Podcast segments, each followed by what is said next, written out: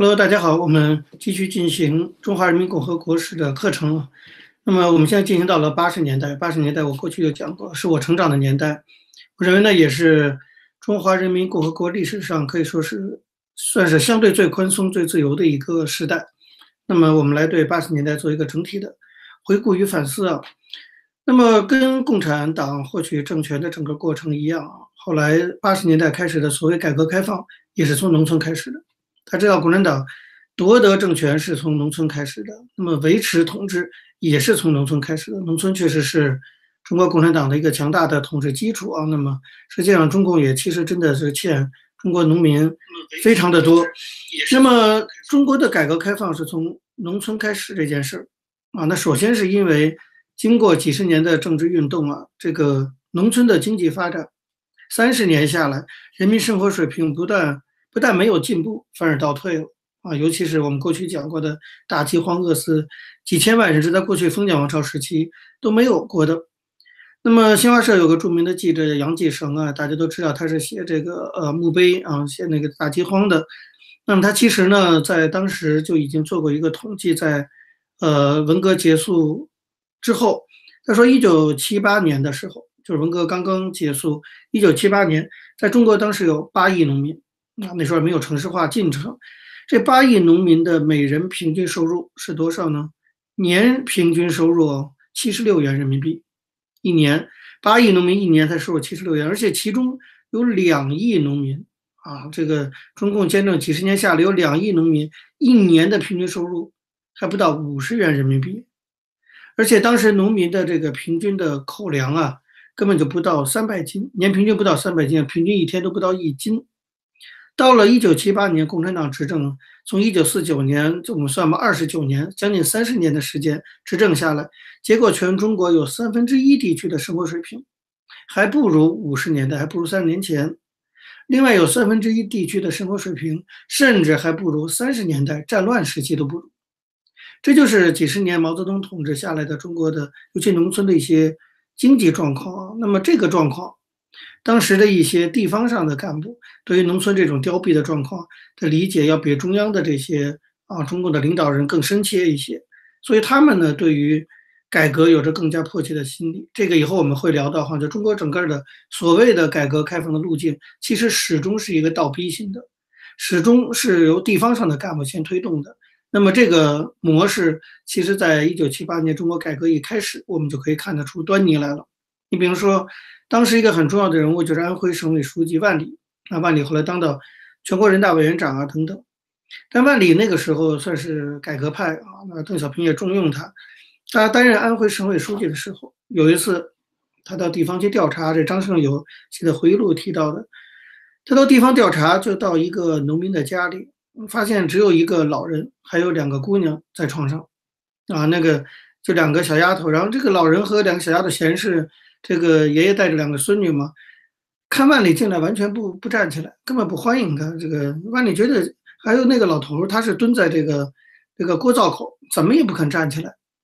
万里就觉得很奇怪哈，怎么这么没礼貌啊？就在地方干部一再催促下，老人才从锅灶口那站起来。站起来之后，万里才非常震惊的发现，老人没有穿裤子。没有裤子，所以他不好意思站起来。其实那两个躺在床上的姑娘，就是老人的孙女，也没有穿裤子，所以也不好意思站起来。据村里人说，说这个地方有时候穷的全家几口人只有一条裤子，那谁出去打工，谁出去干活，谁穿哪条裤子？其他人就连裤子都没有。天气太冷的时候，像这个老人就只好蹲在这个灶口取暖。这个中共统治了三十年，在安徽这样的地区，穷到这个程度。啊，这个后来胡耀邦也到各地采访，也提到很多像甘肃固安等地方，也是穷的一家几口人和一条裤子，这个比什么三十年代、二十年代哈都还都还不如。当然，对于像万里这样的万里这样的人，多少有点民本主义嘛，就是他对老百姓还是有一定感情的。这种贫困的这种状况，深深的刺激了万里。这就是万里后来在安徽最早推行这个地方承包制这种尝试的主要这个。原因啊，实际上在文革结束以后，一些省级的地方领导干部脑子活泛一点的，有一点改革意图的，都已经开始进行一些政策上的尝试要去放松一些。你比如说，万就是刚刚我们讲的万里，他是一九七七年六月被派到安徽省担任省委第一书记，主管全省的事务的。六月到了之后，调研了半年，十一月他就搞了一个省委六条。这个省委六条其实跟当时华国锋为首的中共中央的精神是违抗的。这个省委六条内容呢，就是说要强调这个尊重生产队的自主权，啊，那么要允许农民搞正当的家庭副业，也要允许农民把产品拿到市场上去出售，也要允许生产队实行责任制等等等等。这个省委六条被认为是解决了四人帮问题以后呢，针对当时以华国锋为首的中共中央仍然坚持左的立场，那么地方领导的第一次反抗，就地方领导。第一次提出来，农村一切工作要以生产为中心，也第一个提出尊重生产队的自主权的这么一个地方条例。你可以看到，整个的这个变化是从省级这一领导主动进行一些事情开始的。同时，另外呢，在四川主持省委工作的是赵子阳啊，那当然后来就是八十年代主要的一个人物。那么赵子阳在四川主政的时候，就提出了八字方针，叫做放宽政策，休养生息啊。这个地方干部最了解。地方的这个具体的问题，所以赵子阳到了四川以后，就开放了四川的农村集市贸易，恢复了家庭副业。那么安徽和四川这两个省在万里和赵子阳的领导下，农民的生产积极性明显的提高了。啊，当时全国就流传很有名的一句话，叫做“哎，要吃粮找子阳，要吃米找万里”。这也是后来。赵和万被提拔到中央，受到邓小平重用的一个很重要的原因，就是邓觉得这两个人在地方上敢于做这样的突破。那么从赵子阳到万里啊，开始被全国流传歌颂，到后来进入中央，在未来整个八十年代，中国政坛上的改革派基本就浮出水面啊。那么赵子阳、万里就是改革派的核心。但对于整个的中国所谓的改革开放，为我为什么一定要强调所谓的改革开放啊？因为坦率讲，我个人现在的观点是，中国根本没有什么改革，从那个时候开始就没有什么真正的实质上的改革开放是有一些的，所以改革开放如果要用一个词，我觉得现在要反思，所以我我还是要用所谓的改革开放，就它真的有没有改革，我很质疑啊。那么对于这个所谓的改革开放，我们还是按照中国官方说法来讲好了。它最具有标志性意义的一个事件，就是非常非常著名的这个一九七八年十一月二十四号的一个事件，我们史称小岗村事件。也就是说，一九七八年年底十一月二十四号，在安徽省的这个一个很贫穷的一个地方上的地方小岗村，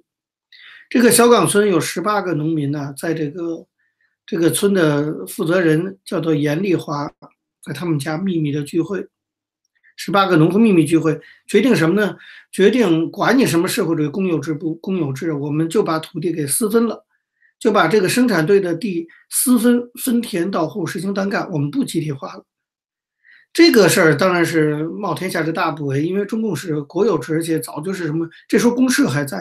生产大队等等土地应该是公有的。结果这十八个农民把土地要私分，他们是冒着极大的风险的。所以现在在我母亲过去工作的单位，就是现在的国家博物馆，还保留着当时的那个十八个农民他们聚会的时候按着手印的一个，就是他们写了一个。就是怎么说呢？算是一种宣誓书似的，每个人按着手印说：如果因为我们这次决定土地私分，然后我们有的人被抓，谁要被抓的话，谁的小孩，其他十七家就要给养起来，等等，冒着生命危险决定把土地私分了。那么小岗村就这么干了。这件事慢慢传出来了，后来传到了省委那里。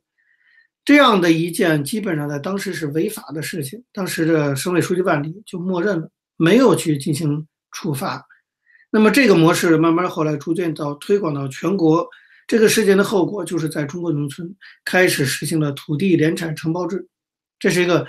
keyword 哈。土地联产承包制就是中国所谓经济改革开放一开始的第一个制度性的变化，在农村实行土地联产承包制。而这个推动是十八户农民冒着生命危险私分土地慢慢推动的。那么这个制度什么叫土地联产承包制？简单讲，这个制度的核心就是，它还是说土地是可以是国家的哈，但是把所有权跟经营权分离开，所有权归国家，但是经营权要归农民个人。那么国家享有所有权，但是农民享有经营权，这是对过去延续了三十年中国的这种所谓的公有性质的土地制度的直接挑战，其实也是对社会主义本质的一个直接挑战。可见，共产党为了能够维持统治啊、发展经济啊，什么这个意识形态的东西，他根本没有很坚持。按理说，社会主义的特点就是公有制，那你现在土地私分，直接挑战的就是社会主义。可是，号称坚持社会主义的邓小平啊，我看对这事也睁只眼闭只眼。那么，这个土地承包制也是以后中国一系列制度变革的一个开始。在这种土地承包制的推动下，我们只能简单的讲哈，到了一九八五年的六月的时候，人民公社制度才彻底结束。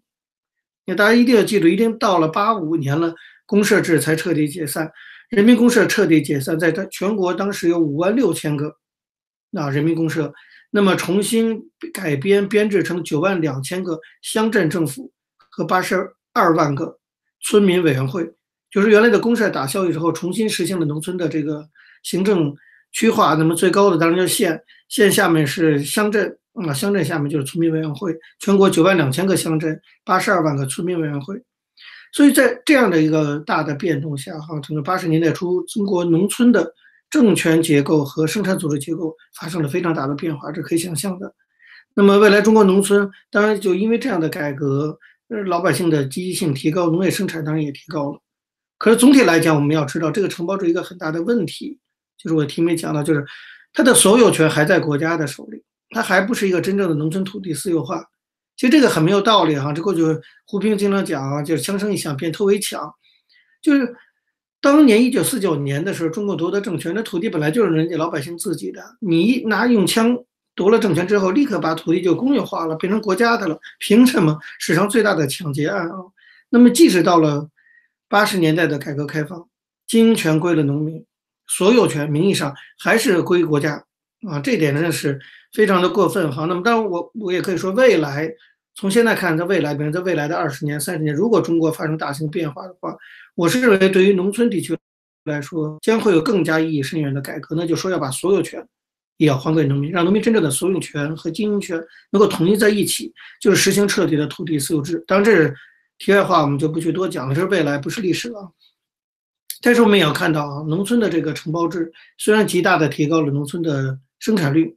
啊，确实导致了这个八十年代前半期，就是七八年到八二年左右，农业产量大幅度的提高，农业产量大幅度提高，农村稳住了，啊，城市的经济改革才可以去进行。这方面来讲，农村的承包制确实应该肯定它的成绩、它的成就。但实际上，我刚才讲这个承包制并没有从根本上去解决农村的问题。所以今天的农村基本上相当的凋敝，原因也就在于这里，啊，就是从七八年改革一开始的这种设计本身制度上就有问题。我现在非常强调的就是，我们看今天中国的问题，一定要回溯到八十年代，在八十年代当初顶层设计，啊，设计这个经济体制改革的时候，我觉得设计就是有问题的，包括承包制并没有完完全解决一步到位的解决所有权的问题，就是就是值得现在去反思和检讨的。那么农民拥有的，因为只是所有权，不是所有权，所以对于以后的什么农村、农业、农民，我们叫三农问题，可以说埋下隐患。关于这个隐患，清华大学、北京清华大学的有位老师是政治经济学研究中心的一个教授，叫蔡继明，他呢把这个农村承包制的负面的东西做了一个很好的归纳，归纳为四点，我在这里介绍给大家，大家可以了解一下。就是我们其实现在一般的了解国史。提到这个农村联产承包制都是正面的评价，实际上经过这么多年，我们要开始真的进行反思和重新检讨。我们看到当初的这个联产承包制实际上有很多负面的东西。首先，第一个，按照蔡教授的说法，就是村民对集体拥有的土地，一不能出卖，二不能转让。当然，现在开始慢慢进行转让的实验，但是还没有完全放开。不既不能出卖，也不能转让，那么村民的这个集体土地的所有权。是残破、残缺不全的，这种残缺不全的集体土地所有权，即使是集体拥有这个土地的所有权，这个所有权也是残缺不全的。那么，它排斥了村民集体在这个为后来进行的城市化和工业化进程中对农地转用的自主支配权。农民没有支配权，土地不是他的，是村集体的。那么，在后来的工业化、城市化发展过程中，这个土地买卖的议价权，农民也没有。这是农村现在很多的矛盾，就这个土地买卖等等等啊，这个大家知道，农村最基本的矛盾就是土地的问题。村委会腐败，然后就把土地低价出卖了。可土地是农民的，农民还有经营权呢。农民有经营权的土地，但是他没没有议价权，要卖多少就卖多少钱。这个造成了数以千万计的农民在失去土地的同时，关键是没有获得相应的非农就业岗位和社会保障。那你村里把地给卖了，农民没地种了，你要进城，你要给他提供非农的就业岗位，国家又不提供，不提供还可以任意买卖土地，也不提供完整的社会保障，这是承包制下来之后三农问题的一个很大的恶果，所以使得现在的农民没办法顺利的转为城市居民。现在李克强一再的强调城市化，不可能那么顺利的完成，你你不可能那么多的农民都在现在的过程中城市化。相反的，你应该是保证农民对他的土地有自主支配权和征地过程中的议价权。我觉得这个比从进入城市来讲来来的更重要。那么这是承包制的第一个问题。承包制第二个问题就是集体土地的所有者缺位，没有代表的。大家知道，在中国农村乡镇政府是国家机关，但是许多乡镇政府也没有集体经济组织，所以本来对集体土地仅仅具有经营管理权限的。所谓的乡镇集体经济组织，或者说那些村民委员会，他就往往会集体土地所有者的名义为农民做主，土地征用、承包、流转以及机动地的处置中，都的权利都在这个乡镇和村这一级，当然侵害到农民的利益。可是这个土地是国家的，那么乡镇是不是能够代表国家，在这个拍拍卖土地过程中，是不是受到国家相关法规的监管？这方面都是非常缺位的。这是承包制当初设计的时候一个很大的。这个遗漏好，那么第三个呢，就是说集体土地所有权与稳定承包权这两件事是相互矛盾的。你比如说，当一个地区出现新的农户的时候，那别的农户原来享有的土地使用权就要重新分配。所以你这个当年什么小岗村改革以后，土地私分到各家家户户，对你私分好了之后，问题就来了，下一代人家年轻小孩长大了。新出生的婴儿长大了之后，要不要给他土地？所以要不断的重新分配。这个重新分配的过程就是很大的一个灰色空间，就是一个寻租的过程。那么基层的农村的腐败就是从这儿来的。那么随着地区人口的变化，土地使用权的分配不断做出调整，当然提供了腐败的空间。最后一个就是宅基地的集体所有也与房产私有是矛盾的。就是如果土地都是国家的，那老百姓、农民在这个土地上盖的房子又是他们自己的，这个跟城市里的问题是一样嘛？就房子是我的，可是地是集体的。然后有一天政府要说征收这个地，我没办法，因为地是集体的，那我的房子怎么办？这个在后来城市拆迁中产生的就更明显。其实，在农村也有这些问题。那么，所有刚才我讲的这四个矛盾，就是当初农村在进行经济改革设计的时候，制度就有问题。改革的路径就有问题，才导致了这些矛盾的存在，以至于到今天产生了三农问题，在农村产生了非常大的负面影响。但是总的来讲，哈，我们来回顾当初的改革开放，为什么会出现农民冒着生命危险私产私分土地？为什么会出现小岗事件？就是因为逼出来的，就是当时农村已经生产出现了严重的危机，穷到这个程度了，人民公社制度使得农村进入完全凋敝的状态。那人民公社制度走到尽头了，逼得老百姓不得不做出这个反应。所以你要看这个小岗村事件哈，我们要做个总结。它整个的中国的农村经济改革，所谓的经济改革能够推行，这个路径是非常清楚的，就是先是小岗村的农民冒着生命危险私分了这个土地，然后到了县里，当时的县委书记也是改革派，就压下来了，就没有去惩罚，然后报到省委，让省委解决。省委是改革派的万里，万里就默许了。默许了之后，当年的小岗村生产就大幅度提高，这个经验就慢慢推广出来。其他地方一看，好，这个也没受到惩罚，别的人胆儿就大了，慢慢都开始就已经全面铺开了。铺开了之后，省委再把这个报到中央，中央看到这情况只好接受。再加上邓小平这样的人在里头说啊，为了维持统治，他也愿意看到经济增长。所以整个这个过程，你看到是个自下而上的改革。中国所谓的改革，从一开始七八年开始，始终就是自下而上的，从来不是中共中央领导的。现在共产党动不动就吹，啊，说是自己领导了改革开放。西方的学者和中国一般的老百姓，甚至包括大部分知识分子，迎合这种说法，说不管怎么样，中共这几十年进行的改革开放完全是胡说八道，历史根本不是这个样子。历史是什么？我们来听听，连中共自己官方都不承都。羞羞答答的承认历史根本不是他们推动的，经济改革不是共产党领导的，而是共产党被逼着只能做的一件事情。国家起的作用就是当人民自发的起来，强行违法式的推动了改革之后，国家最多起的作用就是事后的追认、事后的推广。所以邓小平被称为什么改革开放的总设计师，根本没有他哪有设计，他也不知道该怎么办，他只是看到农民自己做了，他觉得哎这个办法不错，他就予以承认。以后我们会讲到城市经济改革，其实一模一样，像傻子瓜子年光久。哎呀，他就那样去做了，就不许雇工八个人，他就雇了八个人。邓小平说：“那算了，我们就让他去雇吧。”就这样，资本主义制度才能发展起来。完全不是中共中央顶层设计领导的改革开放，而是农民、工人、老百姓自发的改革，逼得中央去追认。中共中国共产党最多就是说没有去镇压而已啊，也整个改革你说是他领导的，这就完全违背事实了。即使邓小平自己都承认这一点哈，比如说，后来在邓小平审阅这个江泽民代表中央做的十四大政治报告初稿的时候，他就看到十四大报告的初稿提到过改革初期乡镇企业的发展。那个时候邓小平已经是一九九零年了哈，这个他他那时候讲了实话，他说这个乡镇企业是谁发明的呀？他说谁都没有提出来过，他说突然一下就冒出来了，见效非常快。然后邓小平说。家庭联产承包制也是农民首先提出来的，这是群众的智慧、集体的智慧。他说：“我的功劳就是把这些新事物概括起来加以提倡。”其实你不能不承认，邓小平这句话讲的算是蛮真诚的。他自己也承认，什么改革开放总设计师啊，他屁都没设计啊，他就是谁老百姓发明出来的。而他的任务，他的工作就是提倡，或者说就是没有反对。这是邓小平自己讲。那么，最早推动农村联产承包制的万里也承认，万里也提到过，他说包产到户是广大农民的迫切要求，是他们的发明创造。换句话说，改革是人民推自下而上推动的。我想，政治改革一定也是要是这样，从来只要是共产党在位，不可能进行自上而下的主动的改革，一定是被自下而上的改革倒逼出来的。能不能逼出来就是个问题。像八九年我们就倒逼了一次，没倒逼成嘛。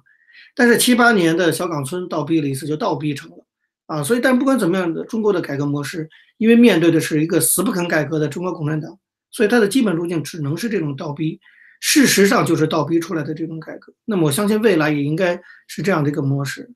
另外一个，就曾经参与起草这个启动农村地区经济改革重要文件，就是一九八二年中央的一号文件的这个杜润生。杜润生在《炎黄春秋》有一篇回忆中就提到，他说，